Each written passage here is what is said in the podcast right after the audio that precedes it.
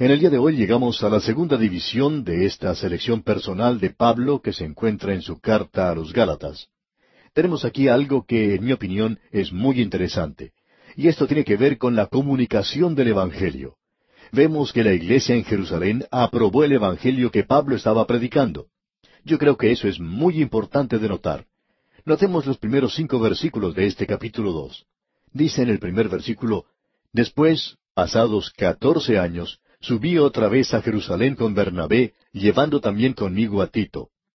Pensamos que ese fue un toque maestro de parte del apóstol Pablo, el de llevar con él a este hombre Tito, un joven predicador, porque él era de los gentiles. La cuestión que se iba a presentar en este gran concilio, el primer concilio en la iglesia de Jerusalén, tenía que ver en cuanto a la forma de ser salvos los hombres, si era por la gracia de Dios o si ellos tenían que ir bajo la ley. Pablo tenía a Tito como la prueba número uno. Él no era un hombre circuncidado. ¿Tendría que llegar a ser circuncidado entonces? Eso llegaría a ser, digamos de paso, una cosa muy importante y una cosa que debe ser contestada de una forma u otra. Así que vemos que todo esto llega a ser un asunto muy importante, en realidad es de suma importancia. Y quisiéramos que observemos esto porque lo que tenemos aquí es la experiencia de Pablo con los apóstoles en Jerusalén. Él dice que ellos habían ido a Jerusalén a decidir si los hombres tenían que estar bajo la ley de Moisés. Usted puede apreciar que los judaizantes estaban activos, y ellos estaban diciendo que la iglesia en Jerusalén creía que uno debería estar bajo la ley. Pues bien, todos aquellos hombres que formaban parte ahora de la iglesia en Jerusalén, que era una iglesia formada en su totalidad por judíos, ciertamente había estado bajo la ley. Muchos de ellos todavía iban al templo a adorar. En realidad, ese tiene que haber sido el lugar de reuniones para ellos, y no había nada malo con eso. Creemos que esta referencia aquí en el versículo uno es en cuanto al concilio que se llevó a cabo en Jerusalén y que es mencionado allá en el capítulo quince de los Hechos de los Apóstoles, cuando Pablo y Bernabé fueron allí a ver qué es lo que la iglesia tenía que decir en cuanto al Evangelio. Notemos lo que sucedió. Él dice, subí según una revelación. Ahora Pablo no iba a ese lugar y recibir un tratamiento frío, probablemente ni tener una recepción de parte de ellos, a no ser que él estuviera en la voluntad de Dios. Por tanto, dice en el versículo dos de este capítulo dos de Gálatas, pero subí según una revelación, y para no correr o haber corrido en vano, expuse en privado a los que tenían cierta reputación el Evangelio que predico entre los gentiles. Pablo reconocía que si él estaba predicando un evangelio diferente a lo que los otros apóstoles estaban predicando, entonces había algo que estaba mal, completamente mal. Pablo estaba bien dispuesto a admitir su error. Él dice, si yo estaba predicando un evangelio diferente, entonces yo soy quien está equivocado. He corrido en vano, ciertamente estaría desilusionado por estar mal informado. Así es que él va y comunica ese evangelio. Mientras estuvo allí, él dice en los versículos tres y cuatro, mas ni aun Tito, que estaba conmigo, con todo y ser griego, fue obligado a circuncidarse. Y esto a pesar de los falsos hermanos introducidos a escondidas, que entraban para espiar nuestra libertad que tenemos en Cristo Jesús, para reducirnos a esclavitud. Había algunos que habían entrado a la iglesia donde Pablo estaba predicando, que se habían presentado en ese lugar bajo falsas apariencias. Ellos en realidad no eran aparentemente ni creyentes. Ellos entraron en ese lugar para espiar la libertad que estos hermanos tenían en Cristo. Ellos encontraron allí que había un joven griego, Tito, a quien Pablo nunca había obligado a que se circuncidara.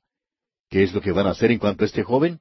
Pablo dice en los versículos tres y cuatro, y vamos a leerlos una vez más, mas ni aun Tito, que estaba conmigo, con todo y ser griego, fue obligado a circuncidarse. Y esto a pesar de los falsos hermanos introducidos a escondidas que entraban para espiar nuestra libertad que tenemos en Cristo Jesús, para reducirnos a esclavitud. Y ahora Pablo sigue diciendo en el versículo cinco, a los cuales ni por un momento accedimos a someternos para que la verdad del Evangelio permaneciese con vosotros. Pablo se mantuvo firme y dijo, No, Señor. Y estos falsos hermanos dijeron, Pues miren a este hombre Tito, que está aquí reunido con la iglesia, y en ese entonces la iglesia era prácticamente judía. Él ni siquiera ha sido circuncidado. Y Pablo les contesta, y él no va a ser circuncidado tampoco. Él es tan creyente como lo es cualquiera de ustedes aquí. Él es un verdadero creyente en Cristo y ha sido salvado por la fe aparte de la ley. No va a seguir ninguna parte de la ley para lograr la salvación. Ahora Pablo está diciendo, a los cuales por ningún momento accedimos a someternos. Esta posición que Pablo está tomando aquí es algo tremendo de observar. Notemos ahora lo que dice en el versículo seis. Pero de los que tenían reputación de ser algo, lo que hayan sido en otro tiempo, nada me importa, Dios no hace acepción de personas. A mí, pues, los de reputación, nada nuevo me comunicaron. Pablo dice, nos sentamos juntos con los apóstoles. Por lo menos él lo hizo, y supongo que también lo hicieron Bernabé y Tito. Allí se sentaron ellos y comunicaron el Evangelio. Ellos le dijeron, Hermano Pablo, hemos estado escuchando estos informes que han llegado. ¿Por qué no nos dice usted lo que predica? Y Pablo vio que estos hermanos no tuvieron nada que agregar a lo que él había dicho. Él estaba predicando la gracia de Dios. Estos hermanos también estaban predicando la gracia de Dios y este era el mismo Evangelio que había sido predicado desde el comienzo por los apóstoles. Esto pues que tuvo lugar en Jerusalén es algo realmente maravilloso. Ellos se dieron cuenta que estaban en total acuerdo, todos estaban predicando el mismo Evangelio. Este es algo tremendo, es una cosa maravillosa. Sigamos leyendo ahora el versículo siete de este capítulo dos de Gálatas. Antes, por el contrario, como vieron que me había sido encomendado el Evangelio de la incircuncisión, como a Pedro el de la circuncisión, Ahora, lo que tenemos aquí no es en realidad dos evangelios, en el sentido de que se predicaba un evangelio de Pedro y un evangelio de Pablo. Estos hombres estaban en total acuerdo, digamos de paso. No había ningún desacuerdo entre ellos. El Evangelio de la circuncisión quiere decir, o se refiere más bien, al grupo al cual estaba siendo predicado, y el de los gentiles era al grupo al cual Pablo estaba predicando. Pablo había sido llamado para ser el predicador a los gentiles. Pedro, por su parte, había sido llamado para ir a sus propios hermanos. El Evangelio de la circuncisión era para Pedro como el Evangelio de la incircuncisión era para mí, decía Pablo. Ahora tenemos en el versículo ocho esto. Pues el que actuó en Pedro para el apostolado de la circuncisión, actuó también en mí para con los gentiles. La prueba del buen postre está siempre en el comerlo.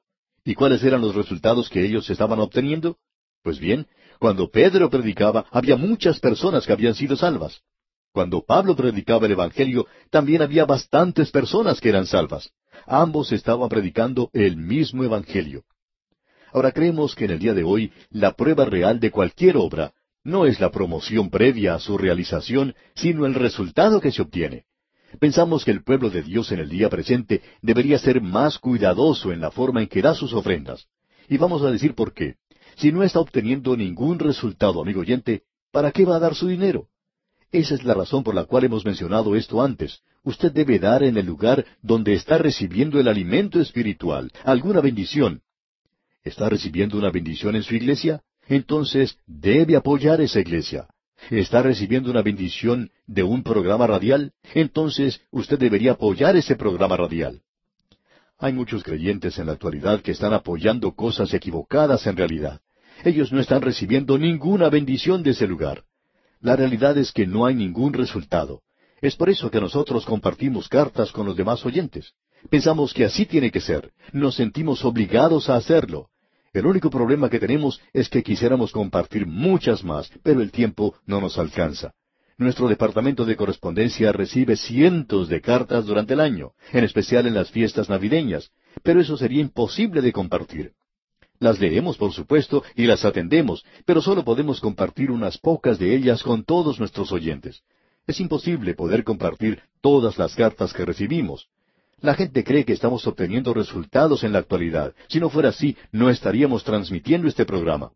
El único propósito que tenemos es el de presentar la palabra de Dios, amigo oyente. Y cuando la palabra de Dios es predicada, tiene resultados. Pues bien, Pablo está diciendo, la prueba del ministerio de Pedro era que él estaba alcanzando a aquellos de la circuncisión.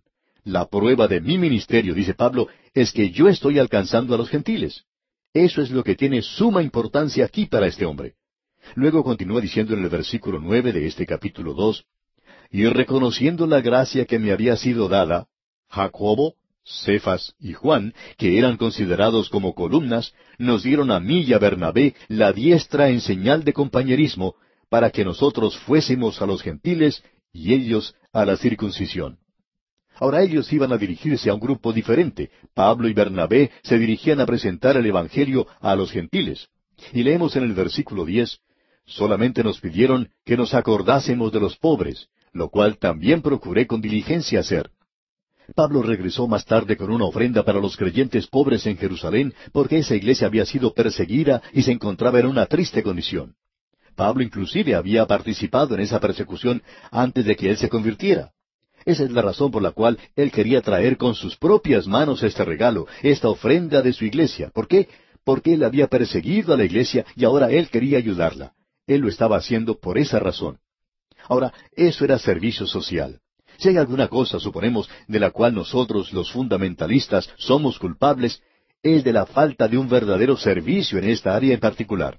Santiago era muy práctico en cuanto a eso. Él dice, cuando un hombre llega entre ustedes y él tiene hambre, no le den el Evangelio primero, denle de comer y luego le pueden predicar el Evangelio. Y nosotros pensamos que hoy las iglesias fundamentales deberían estar haciendo más para ayudar a la gente pobre. Pero ¿sabe usted? Es difícil conseguir personas que sean verdaderos creyentes en la Biblia y que estén interesados en un ministerio de esta naturaleza. Ahora Pablo dice aquí que hay lugar para estas cosas. Los apóstoles de la iglesia en Jerusalén le dijeron, Pablo y Bernabé no se olviden de los pobres. Eso no es el Evangelio, pero si usted ha sido salvo por la gracia de Dios, va a acordarse de ellos. Y Pablo dice, lo cual procuré con diligencia hacer. Y llegamos ahora a la tercera experiencia de Pablo. Nuevamente debemos decir que nos trae a una sección maravillosa. Nos gusta mucho esta sección en la cual entramos en estos momentos. Es una experiencia que Pablo tuvo en Antioquía con Simón Pedro. La primera experiencia que él tuvo fue lo que le sucedió a él en Arabia con el Señor Jesucristo. La segunda fue la experiencia de Pablo con los apóstoles en Jerusalén. Y ahora tenemos la experiencia de Pablo en Antioquía con Pedro. La iglesia en Antioquía, amigo oyente, estaba formada en su gran mayoría por los gentiles. Aunque en realidad había una mezcla de creyentes en ese lugar, y no vamos a poder comprender en realidad lo que ocurrió, a no ser que comprendamos cómo operaba la iglesia primitiva. Ellos tenían allí una especie de banquete en conexión con la cena del Señor. Pablo tiene mucho que decir sobre esto allá en su primera epístola a los Corintios. Estos creyentes primitivos se reunían para una gran comida, y luego ellos también celebraban la cena del Señor. Cuando los gentiles eran salvados, esto presentaba un problema. Allí estaban los judíos que nunca habían comido nada sacrificado a los ídolos. Ahora los gentiles habían sido idólatras y ellos estaban acostumbrados a comprar la carne que había sido ofrecida a los ídolos, o quizá también comían carne de cerdo. Eso no presentaba ningún problema para ellos. Ellos habían crecido haciendo eso. Ahora, ¿cómo va a evitar uno que esto ofenda a los demás? Pues bien, en Antioquía ellos preparaban dos mesas. En una de ellas se colocaban los alimentos preparados según el ritual judío. En la otra estaba la comida para los gentiles. Y Pablo comía en la mesa con los gentiles. Él era un judío, pero él comía en la mesa con los gentiles, porque Pablo había dicho que si uno come carne o deja de comerla, no hay ninguna diferencia, que la carne no lo encomienda uno ante Dios. Así es que un día llega Simón Pedro a visitar a Pablo en Antioquía. Y debemos decir aquí, amigo oyente, que esta era una nueva experiencia para él, porque este hombre, aunque había sido convertido, nunca había comido nada inmundo. Usted recordará lo que le ocurrió a Pedro cuando estaba por ir a visitar a Cornelio en Jope. Él se encontraba allá en la azotea de la casa para orar, y el Señor le presentó a él diferentes clases de animales para que comiera. El Señor le dijo, Levántate, Pedro, mata y come. Entonces Pedro dijo, Señor, no, porque ninguna cosa común o inmunda he comido jamás. Usted debe recordar que él había sido un creyente por algún tiempo, pero aún seguía estas costumbres. Ahora llegó a Antioquía y se encontró con estas dos mesas, una para los gentiles y otra con los alimentos preparados según el ritual judío.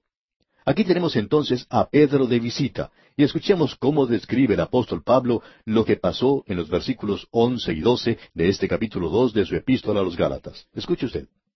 Pero cuando Pedro vino a Antioquía, le resistí cara a cara, porque era de condenar. Pues antes que viniesen algunos de parte de Jacobo, comía con los gentiles, pero después que vinieron, se retraía y se apartaba porque tenía miedo de los de la circuncisión. Ahora lo que sucedió fue algo así. Pedro viene a visitar a Pablo. Cuando llega el momento de comer, naturalmente Simón Pedro se dirigió a la mesa donde estaban los alimentos que se había preparado según el ritual judío, y Pablo fue y se sentó a la otra mesa. Y Pedro notó que ellos esa noche comían lechón asado. Después de la comida, Pedro y Pablo salen a caminar un rato Y Pedro le dice, Oye Pablo, noté que tú comiste en la mesa con los gentiles. Y éste le dice, ¿Sí? Pedro continúa, y también me di cuenta que comiste carne de cerdo esta noche. Bien, dice Pablo, sí. Y Pedro dice, ¿y qué sabor tiene eso? Yo nunca lo he comido. Y Pablo le contesta, hombre, es delicioso. Pedro sigue preguntando, ¿crees que estaría bien que yo comiera en esa mesa? A lo cual Pablo responde, Pues bien, yo entiendo que vamos a comer unas chuletas de cerdo por la mañana para el desayuno. Ah, dice Pedro, me gustaría ir y comer allí. Y él fue, se sentó a la mesa y cautelosamente tomó una chuleta y la probó y le dice a Pablo, Oye, esto está delicioso, ¿verdad? Y Pablo le contesta, Sí, después de todo, bajo la gracia tú puedes comer o dejar de comer. No hay ninguna diferencia. La carne no te va a encomendar ante Dios. Y Simón Pedro dice, Pues bien, regresaré esta noche. Y entiendo que para la cena tendrán jamón y quiero probar eso también. Así es que esa noche él entra al lugar de la cena, pero al mirar hacia el lado, descubre que algunos ancianos de la iglesia en Jerusalén han llegado a visitar a Pablo, y Pedro se sorprende mucho y da una vuelta alrededor de la mesa de los gentiles, y se va a sentar entonces a la mesa de los judíos, quizá un poco asustado. Y Pablo notó eso. ¿Y qué es lo que ocurrió? Pues aquí tenemos lo que ocurrió en los versículos trece y catorce. Escuche usted y en su simulación participaban también los otros judíos, de tal manera que aún Bernabé fue también arrastrado por la hipocresía de ellos. Pero cuando vi que no andaban rectamente conforme a la verdad del Evangelio, dije a Pedro delante de todos, Si tú, siendo judío, vives como los gentiles y no como judío, ¿por qué obligas a los gentiles a judaizar? Aquí tenemos y debemos apreciar que era correcto para Pedro ir a cualquiera de las dos mesas. Él podía comer la comida de los judíos o la de los gentiles. Pero cuando él había estado comiendo en la mesa de los gentiles, y por temor a estos otros hermanos va y se sienta con los judíos, entonces lo que él está demostrando por su forma de actuar es que la mesa de los gentiles era algo malo. Amigo oyente, si no hubiera estado mal en su forma de pensar, él hubiera comido allí. Pero él no lo hizo, lo que él está diciendo es que todos los gentiles deberían cambiar de mesa e ir a comer de la comida que había sido preparada para los judíos. Y eso estaba mal. Pablo dice, en Cristo nosotros tenemos libertad. Usted puede comer carne o dejar de comerla. Eso es lo importante. Usted sabe que hay mucha gente en el día de hoy, creyentes y creemos que son sinceros, que tratan de hacer lo mejor que pueden para que uno tenga que entrar por un portillo. Ahora puede que esto suene un poco obstinado y creemos que sería bueno contestar a esta gente, si yo tengo que pasar por ese pequeño portillo de ustedes, pues no voy. Yo tengo libertad en Cristo y esa libertad es que Él es mi Salvador, Él es mi Señor y yo soy responsable ante Él. Podemos decir de paso que pensamos que Él es un verdadero dictador. Él quiere que yo me incline ante Él y yo lo hago porque le amo y quiero servirle. No estoy interesado en estos otros pequeños portillos. Qué cosa más tremenda la que tenemos ante nosotros, amigo oyente. Una de las grandes oposiciones al Evangelio en el día de hoy son estas personas que tratan de hacerlo pasar a uno por sus pequeños portillos. Continuamos hoy nuestro estudio del capítulo dos de esta epístola a los Gálatas. Tenemos luego la experiencia de Pablo en Antioquía con Simón Pedro. Y allí se vio la oposición al Evangelio. Vino en una forma muy insólita se presentó en la forma de un hombre que sucumbía bajo el legalismo. Aún Simón Pedro hizo eso. El Evangelio nos debería guiar a tener una convicción en cuanto a nuestra conducta. Dijimos en nuestro programa anterior que Simón Pedro, cuando llegó a Antioquía a visitar a Pablo, vio que éste estaba comiendo en la mesa con los gentiles y disfrutando de un buen lechón asado, y Pedro se preguntaba si él podría participar de esa comida. Así es que él se aproximó a esa mesa y encontró que a él también le agradaba esa comida. Nunca la había probado antes en su vida. Él estaba disfrutando de esa comida en la mesa de los gentiles, viviendo de la misma manera en que ellos lo hacían, hasta cuando llegaron algunos hermanos provenientes de Jerusalén, unos hermanos eh, muy severos en su parecer, eh, austeros. Ellos eran legalistas. De paso debemos decir que bajo la gracia, si ellos querían actuar así, bien podían hacerlo. No tenemos ninguna objeción hacia gente que hoy piensa que no deberían comer ciertas carnes. Eso está bien. Pero por favor, permítanme que yo tenga la libertad de comer las cosas que usted no quiere comer. Si yo no como cierto tipo de alimento, no es por razones religiosas, sino porque bueno, quizá me hace daño para mi organismo, pero no tiene nada que ver con mis creencias religiosas. Pues bien, cuando estos hermanos llegaron, Simón Pedro se apresuró a regresar a la mesa donde estaban los alimentos preparados según el ritual judío, y él se sentó entre ellos un poco avergonzado quizá.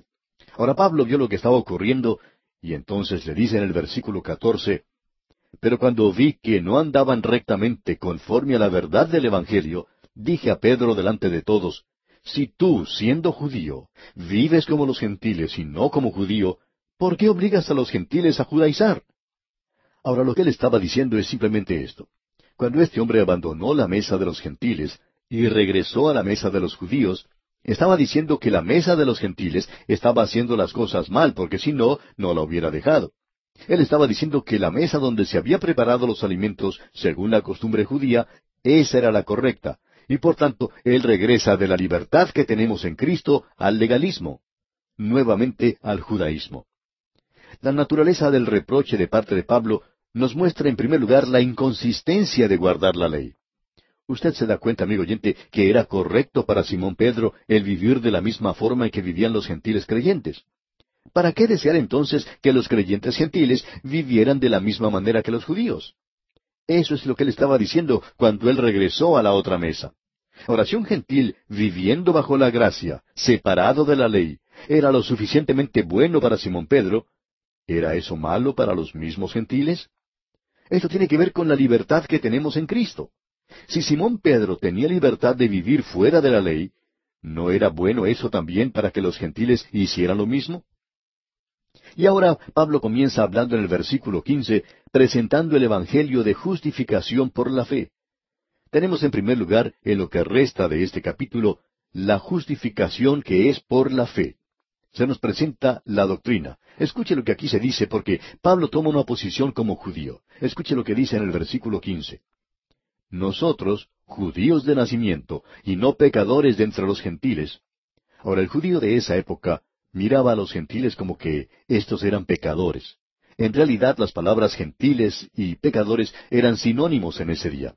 Por tanto, el reproche de Pablo dio muestra de la insensatez de guardar la ley, lo disparatado que todo esto es.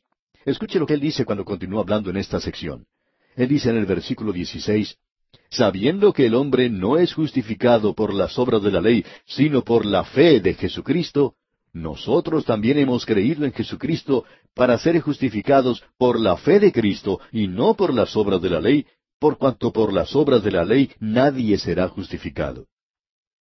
Está diciendo Pablo que nosotros también, es decir, los judíos, nosotros los israelitas, hemos creído en Jesucristo para ser justificados por la fe de Cristo.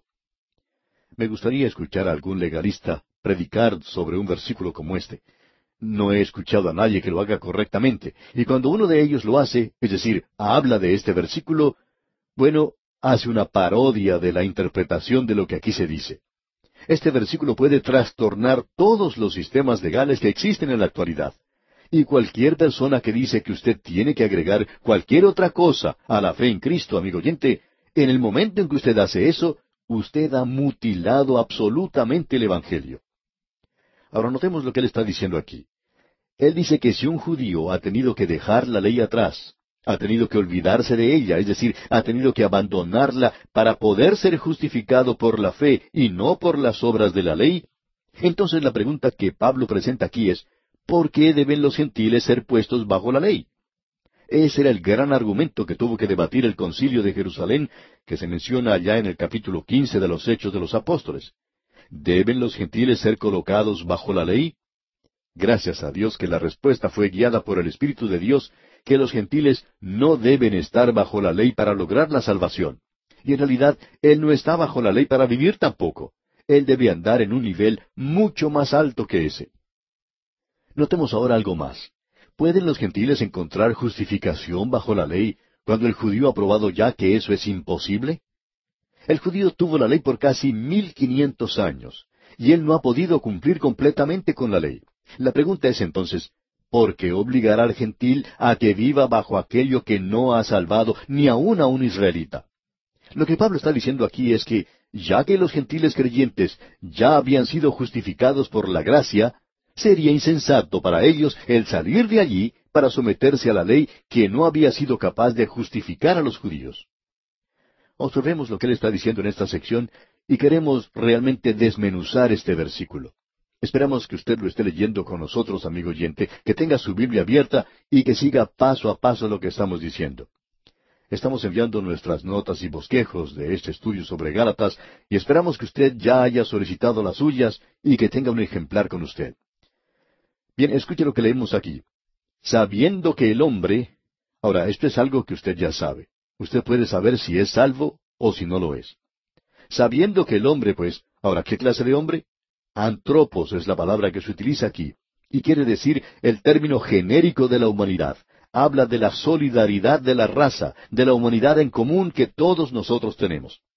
Esto rompe cualquier barrera de color, también la barrera que puede haberse creado por las razas, rompe la barrera del estrato social, sabiendo pues que cualquier hombre, no hay ninguna diferencia de quién sea el hombre, todos estamos en el mismo nivel ante la cruz y ese nivel es el ser pecador. Usted es pecador, yo soy pecador, amigo oyente. No interesa quién sea usted usted es un pecador ante los ojos de Dios. Sabiendo pues que el hombre, cualquier hombre, no es justificado por las obras de la ley, y eso incluye el sistema de la ley mosaica, y también incluye cualquier otro sistema legal. Escuche atentamente, amigo oyente. Si usted dice que el día de hoy usted debe unirse a cierta iglesia, o que tiene que tener eh, cierta clase de experiencia, o que usted tiene que ser bautizado para ser salvo, entonces debemos decir que usted está contradiciendo este versículo que tenemos ante nosotros. Porque aquí dice, sabiendo que el hombre no es justificado por las obras de la ley, de cualquier ley, el sistema de la ley de Moisés. Pero Pablo aquí abarca todos los sistemas legales que uno encuentra en cualquier religión. En realidad lo que hace que la religión cristiana sea diferente de cualquier otra religión que existe en la faz de la tierra, amigo oyente, es esta, todas las religiones que conocemos, cada una de ellas dice, haz esto, haz aquello, cada una de ellas. La religión cristiana no dice eso. El cristianismo dice que usted es justificado por fe, es decir, la fe en un hecho que ya ha concluido. Las otras religiones le dicen que usted tiene que hacer algo. El cristianismo le dice que todo está ya hecho, todo está ya terminado, finalizado, todo ha sido completado y usted lo único que tiene que hacer es creerlo. Permítanos agregar algo aquí que no mencionamos cuando estudiamos la primera epístola del apóstol Pablo a los Corintios, en esa parte donde habla de los dones. Lo que Pablo estaba diciendo en el capítulo doce, versículo tres de aquella carta es lo siguiente. Por tanto, os hago saber que nadie que hable por el Espíritu de Dios llama anatema a Jesús, y nadie puede llamar a Jesús Señor sino por el Espíritu Santo. Ahora escuche atentamente, amigo oyente. Nadie puede llamar anatema a Jesús. Ahora, ¿cómo puede uno llamar anatema a Jesús? Si usted dice, cuando uno llega a Cristo y le acepta como su Salvador, usted no ha recibido todo lo que tenía que recibir. Ahora el Espíritu Santo le puede dar algo más que usted no ha recibido a través de Cristo y usted tiene que buscar alcanzar eso en el presente. Amigo oyente, cuando usted comienza a despreciar la obra del Señor Jesucristo en la cruz, cuando Él vino a este mundo a morir por usted y realizó una salvación perfecta, y cuando Él completó todo esto regresó al cielo, y dice que Él se sentó a la diestra de Dios, amigo oyente, ¿sabe usted por qué se sentó? Porque ya no había nada más que hacer. Si hubiera faltado algo que hacer, entonces Él no se hubiera sentado. Cuando Él se sentó quiere decir que ya había completado todo lo que había que hacer. Ahora, cuando usted está diciendo que Él no lo hizo todo por usted, Permítanos decirle, amigo oyente, que lo que está diciendo es llamando a anatema a Jesús. Usted no puede hacer eso por el Espíritu Santo de Dios. Usted no está dando un buen consejo. Usted no me está presentando la palabra del Espíritu Santo, porque cuando el Espíritu Santo viene, Él toma las cosas de Cristo. El Señor Jesucristo mismo dijo que Él lo iba a mostrar a nosotros. En realidad, Él dijo que no hablaría de sí mismo, amigo oyente. Cuando usted viene a Cristo, usted recibe todo, completamente todo. Él está dando todo lo que le hará falta en esta vida, y es a Cristo a quien nosotros nos dirigimos. Él es el único hoy que administra todos esos dones. Ahora el Espíritu Santo es aquel que los da, pero Él solamente está obrando aquí bajo la supervisión de la segunda persona de la Trinidad. El Señor Jesucristo es la cabeza de la iglesia. Amigo oyente, nosotros hoy recibimos todo en Él. Él es el todo en todo. Él es el alfa y la omega. Él es el amén. Y cuando usted dice amén, usted ha finalizado, amigo oyente. Amén. Él lo hizo todo. Y eso es lo que Él le pide que usted diga cuando se acerca a Él. Todo esto que tenemos aquí es bien claro. Es imposible entender mal este versículo sabiendo que el hombre, cualquier ser humano, un hombre o una mujer, un niño, una niña, blanco o negro, no hay ninguna diferencia, rico o pobre, esclavo o libre, romano, americano, argentino o chileno, sabiendo que el hombre no es justificado por las obras de la ley, sino por la fe de Jesucristo. No dice aquí la fe más algo, es la fe y nada más nosotros también hemos creído en Jesucristo para ser justificados por la fe de Cristo. Notemos lo que él dice aquí. Él dice nosotros. ¿Y quiénes son esos nosotros? Son nosotros los israelitas. Nosotros tuvimos que dejar la ley y venir a Cristo y confiar en Él para ser justificados por la fe de Cristo y no por las obras de la ley. Escuche lo que él dice. Esto tiene que ser bien claro. Creemos que cualquiera puede comprenderlo bien. Creemos que hasta algunos de los teólogos liberales lo pueden comprender. Escuche lo que dice. Esta es la palabra de Dios. Por cuanto por las obras de la ley, nadie, escuche bien, nadie será justificado. No desprecie usted, amigo oyente, la obra del Señor Jesucristo diciendo que no ha recibido todo de su parte. Yo he recibido una salvación perfecta de Él. Yo era un pecador en camino al infierno. Me acerqué a Él, confié en Él, y Él es quien me ha salvado. Notemos ahora lo que dice el apóstol Pablo aquí en el versículo 17 de este capítulo 2 de su epístola a los Gálatas. Y si buscando ser justificados en Cristo, también nosotros somos hallados pecadores, ¿es por eso Cristo ministro de pecado? En ninguna manera. Este versículo, hablando honradamente, es un poco más difícil de comprender que el versículo 16. Permítanos presentar lo que creemos que es la explicación que corresponde aquí. Antes creemos que debemos elaborar un poco más esto que decimos de ser justificados por la fe. Justificado es la palabra griega dekio, que quiere decir declarar a una persona justa, es decir, hacer justa a esa persona. Pues bien, usted ha sido declarado justo por su fe en Jesucristo. Quiere decir, un pecador que es culpable ante Dios, que está bajo condenación y juicio, es declarado justo con Dios en base a su fe en la redención que tenemos en Cristo. No es simplemente el perdón de los pecados que consideramos una resta, sino que es una adición, una suma a la justicia de Cristo. Él nos declara justo y no es mi justicia, porque mi justicia no es aceptable. No es tan buena como la de Él. Y yo tengo una justicia perfecta y es en Cristo Jesús. El judío, pues, tiene que renegar, digamos, la ley y tomar su lugar como pecador para poder ser salvo por la fe en Cristo. No creemos que puede haber una declaración que sea más dogmática y más clara que la que dijimos anteriormente, por cuanto por las obras de la ley nadie será justificado. Ahora en el versículo 17 Pablo continúa diciendo, Y si buscando ser justificados en Cristo, también nosotros somos hallados pecadores, ¿Es por eso Cristo ministro de pecado? En ninguna manera. Ahora el sentido de este versículo parece ser que, ya que el judío ha tenido que renegar de la ley para poder ser justificado por Cristo, y entonces toma su lugar como pecador, ¿es entonces Cristo el que lo hace a él pecador? Y Pablo responde, de ninguna manera. El judío, al igual que los gentiles, era un pecador por naturaleza, y no podía ser justificado por la ley, como ya se ha demostrado. Eso es lo que tenemos allá en el capítulo quince del libro de los Hechos de los Apóstoles, en los versículos diez y once, donde leemos Ahora pues, ¿por qué tentáis a Dios, poniendo sobre la cerviz de los discípulos un yugo que ni nuestros padres ni nosotros hemos podido llevar? Antes creemos que por la gracia del Señor Jesús seremos salvos de igual modo que ellos. ¿Y quién fue el que dijo eso? Simón Pedro lo dijo. Así es que él y Pablo estaban de acuerdo en la doctrina de justificación por la fe. Sigamos ahora adelante en nuestra sección en Gálatas. Y leemos aquí en el versículo 18 de este capítulo 2, Porque si las cosas que destruí, las mismas vuelvo a edificar, transgresor me hago. En otras palabras, lo que Pablo está diciendo aquí es que si yo regreso nuevamente bajo la ley, entonces yo me hago un transgresor. Pero él dice, yo estoy libre de la ley. Ahora, ¿cómo se libertó él de la ley? Él dice aquí en el versículo 19 de este capítulo 2 de Gálatas, porque yo por la ley soy muerto para la ley, a fin de vivir para Dios. Escuche usted, porque yo por la ley soy muerto para la ley. En otras palabras, cuando Cristo murió por mí, yo morí. Yo he muerto y estoy muerto a la ley, no estoy bajo ella. Esta es otra de las razones que él da aquí en esta forma de reproche hacia Simón Pedro.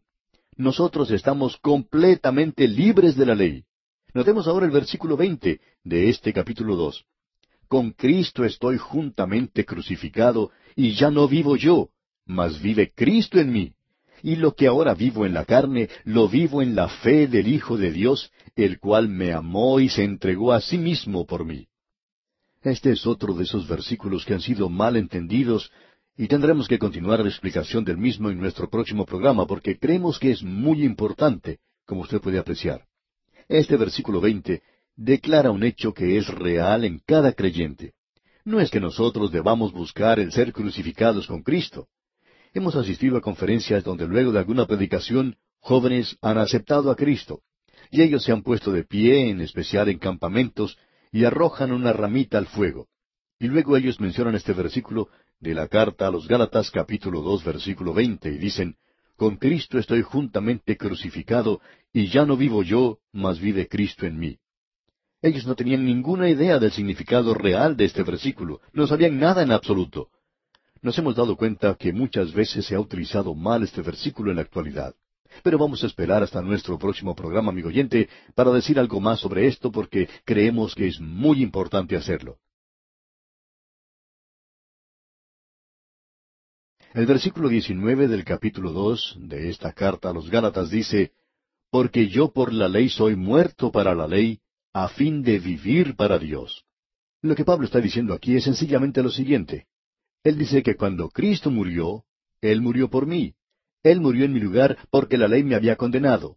Usted puede apreciar que la ley es la ministración de la condenación. La ministración de la muerte es como la llama el apóstol Pablo en su segunda carta a los Corintios capítulo tres. Me condena. Aún bajo el sistema legal, Dios tendría que haber destruido la nación. Pero Él les dio el sistema de sacrificios, cinco sacrificios, todos ellos señalando hacia Cristo. Dios por medio de su gracia maravillosa es capaz de salvar, y por tanto este propiciatorio era un trono de gracia donde una nación podía encontrar el perdón de sus pecados. La ley por tanto me condenaba, la ley por tanto me acusaba, y ha acusado al hombre. Nosotros somos culpables ante la ley. Así es que la ley es en realidad responsable por la muerte de Jesús por nosotros. La ley nos condenaba, así es que teníamos que morir. Pues bien, entonces, si yo estoy muerto para la ley, entonces debemos ser francos. Si yo estoy muerto para la ley, yo ya no soy responsable ante la ley. La ley ya me ha matado, me ha ejecutado, estoy muerto, estoy muerto ante la ley. Por tanto, la ley no puede hacer por mí lo que Cristo ha hecho por mí. Él no solo tomó mi lugar y murió por mí, sino que Él hizo algo más. Él fue capaz de darme vida. Él regresó de entre los muertos. Usted puede ver que la ley nos arrestó, nos condenó, nos sentenció y nos dio muerte. Eso era todo lo que la ley podía hacer. Todo lo que la ley podía hacer, por la naturaleza del caso, era condenarnos y darnos muerte. Si usted quiere seguir por ese camino, recibirá entonces la muerte. Pero solo Cristo, amigo oyente, solo Cristo Jesús puede darle vida. Y después de todo, vida es lo que nosotros necesitamos hoy. Ahora, en el versículo veinte de este capítulo dos de su epístola a los Gálatas, dice el apóstol Pablo, Con Cristo estoy juntamente crucificado, y ya no vivo yo, mas vive Cristo en mí. Y lo que ahora vivo en la carne, lo vivo en la fe del Hijo de Dios, el cual me amó y se entregó a sí mismo por mí. Ahora este versículo veinte aquí declara un hecho que es verdad en cada creyente. Nosotros no tenemos que buscar el ser crucificados con Cristo. Vimos en nuestro programa anterior que muchos jóvenes en la actualidad hablan de querer vivir la vida crucificada. Él no está hablando de eso aquí. Nosotros no tenemos que buscar el ser crucificados con Cristo. Ya hemos sido crucificados con Él. Ahora el principio de vivir no es por la ley, que ya nos ha dado muerte porque nos halló culpables. Pero nosotros debemos vivir por la fe. Ahora, ¿fe en qué? Fe en el Hijo de Dios.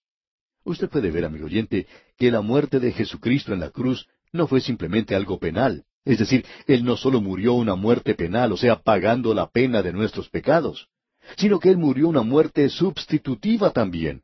Él no solo fue el sacrificio por el pecado, sino que Él fue el sustituto por todos los que creen. Y el apóstol Pablo declara, por tanto, que bajo la ley Él fue juzgado, se le halló culpable y fue condenado. Y en la persona de su sustituto Él fue muerto. Ahora, ¿cuándo ocurrió algo así? Bueno, ocurrió hace más de dos mil años. Yo estoy crucificado con Cristo. ¿Cuándo? Cuando Cristo murió. Pero ahora vivo. ¿Y cómo vivo? En Cristo. Él está vivo hoy y sentado a la diestra de Dios. Se nos ha dicho que nosotros hemos sido puestos en Cristo hoy. Ahora usted no puede mejorar algo así. Con Cristo estoy juntamente crucificado y ya no vivo yo, mas vive Cristo en mí. Esto tendría que librarnos de esa noción insensata que tenemos de que nos podemos crucificar a nosotros mismos. En cierta ocasión un joven se acercó a su pastor después de una reunión y le preguntó, ¿Está usted viviendo la vida crucificada? Y quizá el pastor sorprendió un poco a este joven con su respuesta cuando le dijo, No, yo no la estoy viviendo. ¿La está viviendo usted? Y el joven titubeó por unos momentos, tartamudeó y por fin dijo, Bueno, yo trato de hacerlo. Pero, ¿cómo es eso? dijo el pastor. Esa no es la pregunta que usted me hizo. Usted preguntó si yo estaba viviendo la vida crucificada y le respondí que no. Ahora usted dígame sí o no. ¿Está viviendo la vida crucificada? Y el joven una vez más dijo, Bueno, estoy tratando de hacerlo. Pues bien, le dijo el pastor, por supuesto que eso no es correcto. O uno está viviendo esa vida o no la está viviendo. Y continuó el pastor diciéndole, Usted no puede vivir la vida crucificada. ¿Cómo? dijo el joven. ¿Por qué no puedo vivirla? Pues bien, explicó el pastor, porque este versículo no dice eso. Usted puede notar que hay algo interesante acerca de la crucifixión. Uno no se puede matar a uno mismo. Sí, claro, usted puede cometer suicidio de muchas maneras. Uno se puede ahorcar, se puede pegar un tiro, puede tomar veneno, puede saltar de algún edificio alto, puede saltar cuando pasa un tren o un camión. Hay muchas maneras de hacerlo pero uno no se puede matar a sí mismo mediante la crucifixión. Usted se da cuenta, amigo oyente, que cuando se clava una mano a la cruz, bueno, ¿cómo va a ser para clavarse la otra mano? Usted no puede hacerlo de esa manera, amigo oyente. Cuando usted habla de estar crucificado con Cristo, usted tiene que comprender qué es lo que Pablo está diciendo. Y Pablo dice que hace más de dos mil años yo fui crucificado con Cristo. Cuando Él murió, Él murió una muerte sustitutiva por mí. Él murió por usted, Él murió por mí. También se nos dice en el capítulo seis de la epístola a los romanos que nosotros hemos sido sepultados con Él por el bautismo como medio de identificación. Nosotros hemos sido resucitados con Él a una novedad de vida y estamos unidos al Cristo viviente. Pablo dice, nosotros no le conocemos más en la carne. Él no es el hombre de Galilea caminando alrededor de la mar de Galilea. Si uno camina por esos lugares en la actualidad, no lo va a ver. Él no está allí. ¿Por qué? Porque Él está a la diestra de Dios. Él es el Cristo glorificado hoy. Es por eso que el apóstol Pablo dice, con Cristo estoy juntamente crucificado, y ya no vivo yo, mas vive Cristo en mí. Usted aprecia entonces, amigo oyente, que la ley no se ejecutó. La ley no nos puede dar vida. ¿Quién es entonces el que nos da vida?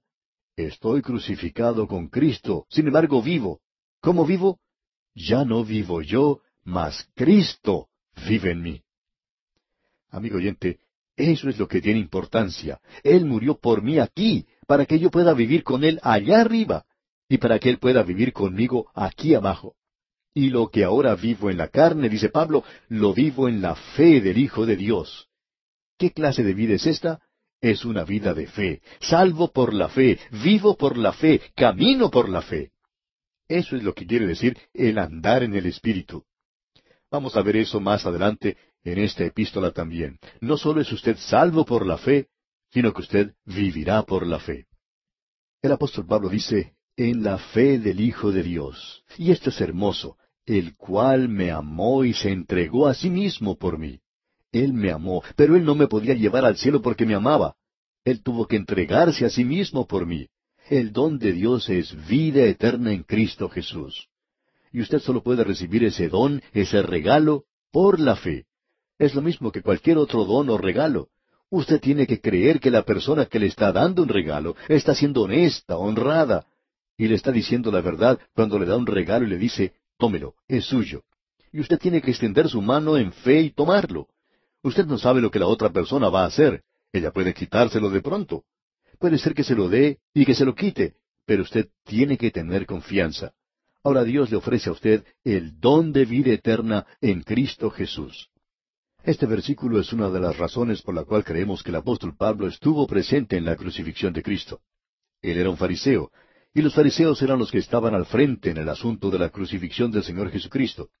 Él era uno de los líderes en la persecución de la iglesia y era uno de aquellos que odiaba también al Señor Jesucristo. Él estaba en Jerusalén en esa época, en la escuela de Gamaliel, un hombre joven, y no podemos creer que se hubiera quedado en casa el día que crucificaron a Jesús. Pensamos que él estaba allí. Y dice aquí que estos fariseos se burlaban de él, ellos lo ridiculizaron, ellos le gritaban que se bajara de la cruz, ellos hicieron todo eso. Y luego se sentaron a mirar cómo moría. Uno en realidad no puede rebajarse más, y pensamos que Pablo estaba allí. Luego, después que él llegó a conocer al Cristo glorificado, el mismo que había muerto aquí, el que nuevamente resucitó y que está sentado a la diestra de Dios, Pablo podía regresar y observar y decir, mientras yo lo estaba ridiculizando, mientras yo me estaba burlando de él, él me amaba. Yo lo odiaba entonces, pero él me amaba y se entregó por mí. Ese es el sacrificio supremo, podemos decir. Pablo se llamó a sí mismo el más grande de los pecadores. Cuando él dijo eso, no era una simple declaración académica, no era sencillamente una forma de hablar, no era una especie de oratoria. Cuando él dijo eso, era algo que verdaderamente sentía. Él era el más grande de los pecadores. ¿Por qué? Porque uno no puede hacer una cosa de más bajeza que la de sentarse y mirar morir a Cristo en la cruz.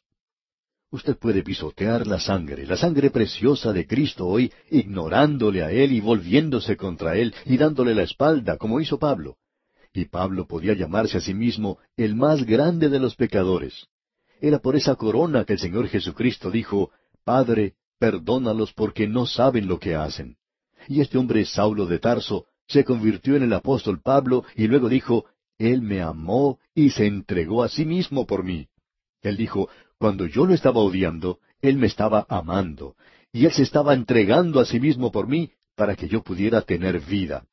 Y luego Pablo dice en el versículo 21 de este capítulo 2 de su epístola a los Gálatas, No desecho la gracia de Dios, pues si por la ley fuese la justicia, entonces por demás murió Cristo. Pensamos que lo que aquí se quiere decir es simplemente lo siguiente, que si hubiera habido cualquier otra forma para salvar a los pecadores, entonces Dios hubiera utilizado ese método. Él hubiera adoptado ese método. Si una ley, por ejemplo, lo hubiera podido lograr, o si la religión hubiera sido capaz de salvar a los pecadores, entonces Dios podría haber utilizado ese sistema. Pero esta fue la única forma que podía usar el Dios infinito para salvarle a usted y para salvarme a mí, amigo oyente. Él estaba dispuesto a hacer el sacrificio supremo. Con esto completamos este segundo capítulo de la epístola a los Gálatas y entramos ahora a una nueva sección, la sección de la justificación por fe. Esta sección es doctrinal, justificación por fe, la experiencia de los Gálatas. Ahora, personalmente creemos en las experiencias, y vamos a tratar esto una vez más cuando lleguemos al capítulo cuatro.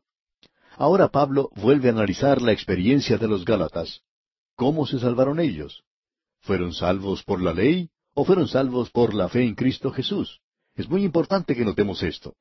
En el versículo uno, pues, de este capítulo tres, dice Pablo, Oh Gálatas insensatos, ¿quién os fascinó para no obedecer a la verdad, a vosotros ante cuyos ojos Jesucristo fue ya presentado claramente entre vosotros como crucificado? Él les dice aquí, oh Gálatas insensatos. Lo que Él les está diciendo en realidad es, ¿qué se les metió en la cabeza a ustedes? ¿Qué les ha pasado? Gálatas insensatos, ¿quién los fascinó? Él les dice luego, a vosotros, ante cuyos ojos Jesucristo fue ya presentado claramente. Ahora esta palabra presentado quiere decir pintado como un cuadro.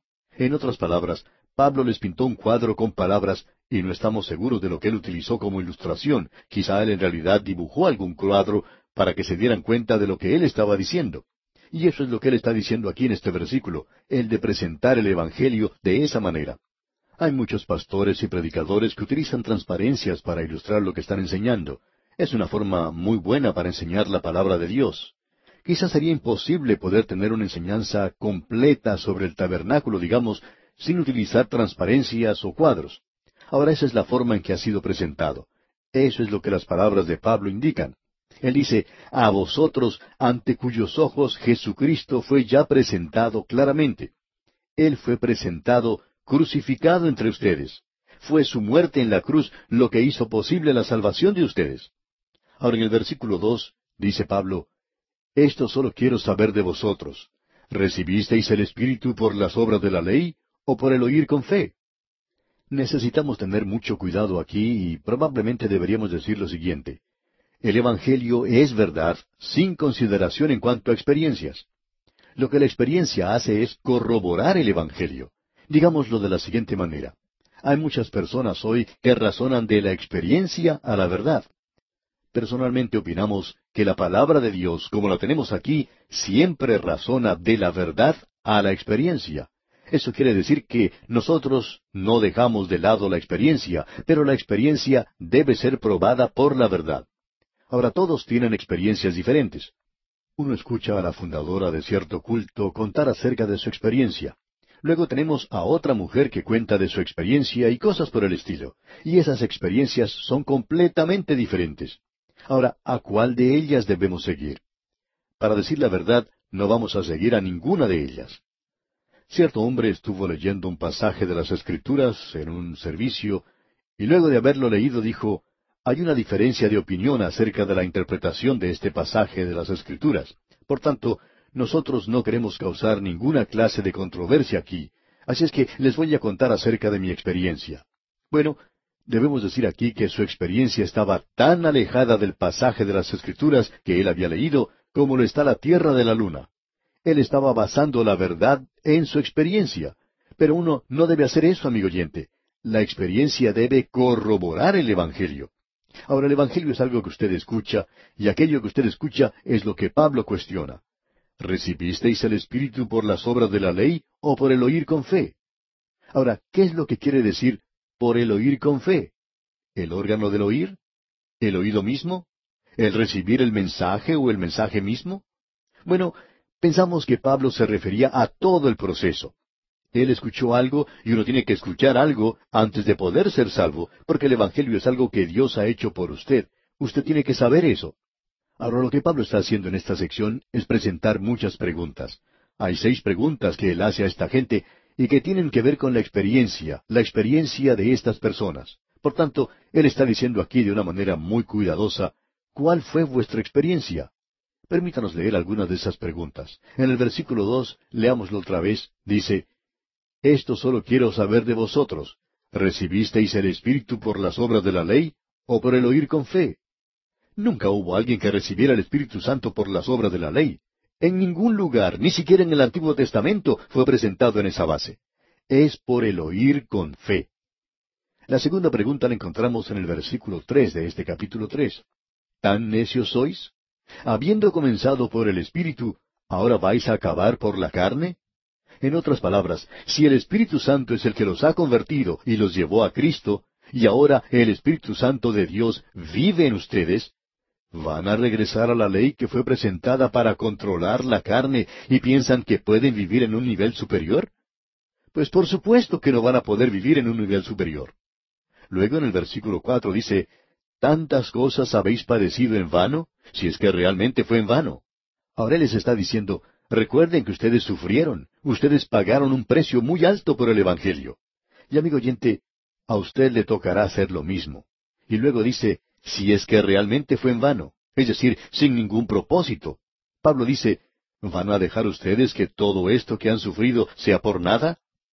Luego en el versículo cinco de este capítulo tres dice, Aquel pues que os suministra el Espíritu y hace maravillas entre vosotros, ¿lo hace por las obras de la ley o por el oír con fe. Pablo está hablando acerca del ministerio que él tuvo entre ellos. No hay nada que pueda pagar más el espíritu que el legalismo en la actualidad. Esa es la razón por la cual hay muchas iglesias, aun de las fundamentales, que parecen muertas. Ellos han creado un nuevo legalismo e intentan seguirlo. Y amigo oyente, Yo tengo libertad en Cristo. ¿Y sabe usted cuál es esa libertad? Yo quiero inclinarme ante Él y hacer lo que Él quiere que yo haga. Y mi libertad está en Cristo hoy. Yo quiero hacer su voluntad, y si yo soy capaz de hacer eso, y no lo puedo hacer con mis propias fuerzas, solo por el Espíritu de Dios, pero si lo hago, entonces tengo libertad. No tengo que pasar por esos portillos que algunos han creado. Lo siento mucho por esas sectas y cultos. No quiero ser molestado con eso. Yo estoy unido al Cristo viviente, y eso es algo maravilloso.